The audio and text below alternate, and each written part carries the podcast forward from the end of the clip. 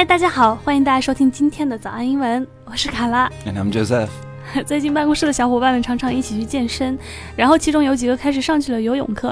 今天要和大家说一说这个游泳。Do you know the word 游泳？Swim. 嗯，看吧，都说了他中文很好。But the thing is, every time we need to say 游泳, all we could think of is the word swim. Okay, so I guess today we should talk about other words and phrases related to yo-yo. 嗯，所以今天要给大家说几个其他的和游泳有关的词或者短语。如果你想查看本期节目的文字笔记，欢迎微信搜索关注“早安英文”，然后回复“笔记”两个字就好了。 另外，我们为大家准备了免费的神秘学习大礼包，请微信搜索关注“早安英文”，回复“福利”两个字就可以看到啦。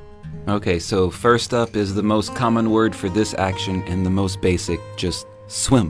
嗯，swim 这个词呢是描述游泳这个动作最基本的一个词汇，所以它也是用的最多的。那比如说游泳运动，我们叫做 swimming；那游泳池我们叫做 swimming pool。 Right, and a good example is it's a hot day, so I'll go for a swim in the afternoon.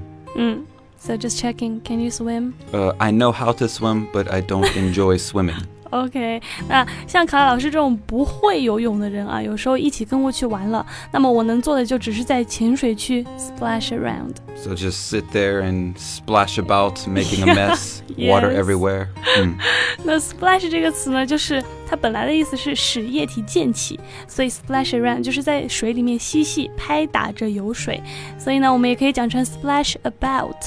说到 splash 这个词，想给大家推荐一首歌，一首洗澡神曲，叫做 Splish Splash，from 呃、Bo Bobby Darin。 Mm. I guess. It's a very old song. Yeah. An example would, for splashing would be the babies have a good time splashing about in the swimming pool. But it don't have to be in the swimming pool, right? I mean, we can also say, for example, splash around in, in the bath. Right, or you know, outside sometimes we have something in a garden, like a little pool for the birds, a bird bath. The birds are splashing about in the bird Okay. bath. 嗯，我们刚刚说了 splash，它本来就是指使液体泼溅，所以呢，它可以和游泳有关，也可以表示其他的事情。比如说 splash around in the bath，就是在浴缸里面玩水。那再比如说 the water splashed about in the bucket，就是这个水在桶里边晃来晃去，飞溅出来的意思。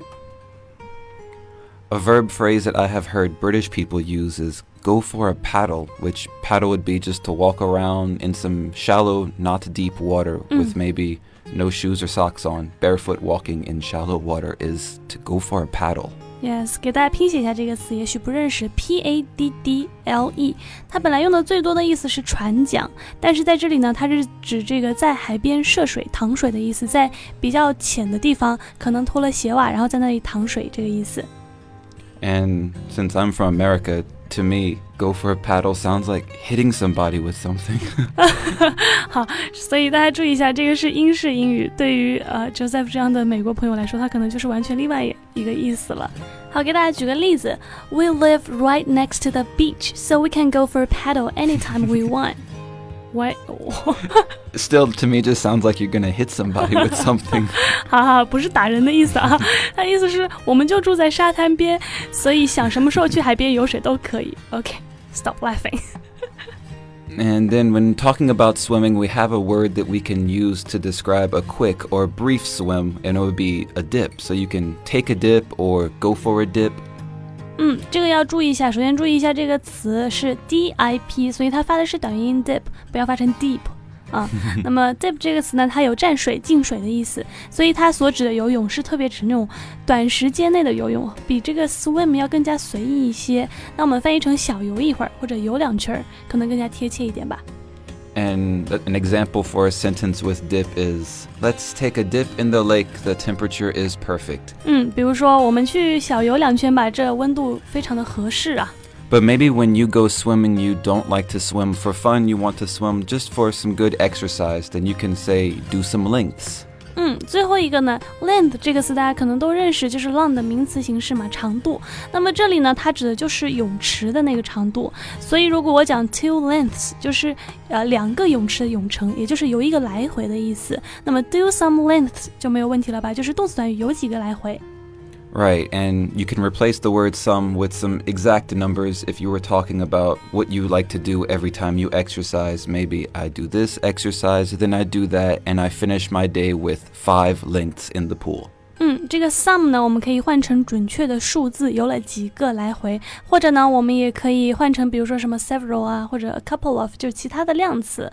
那比如说，She did a couple of lengths in the swimming pool, and she's short of breath，就是她在泳池游了几个来回之后呢，现在有点气短。好的，感谢大家收听我们今天的节目。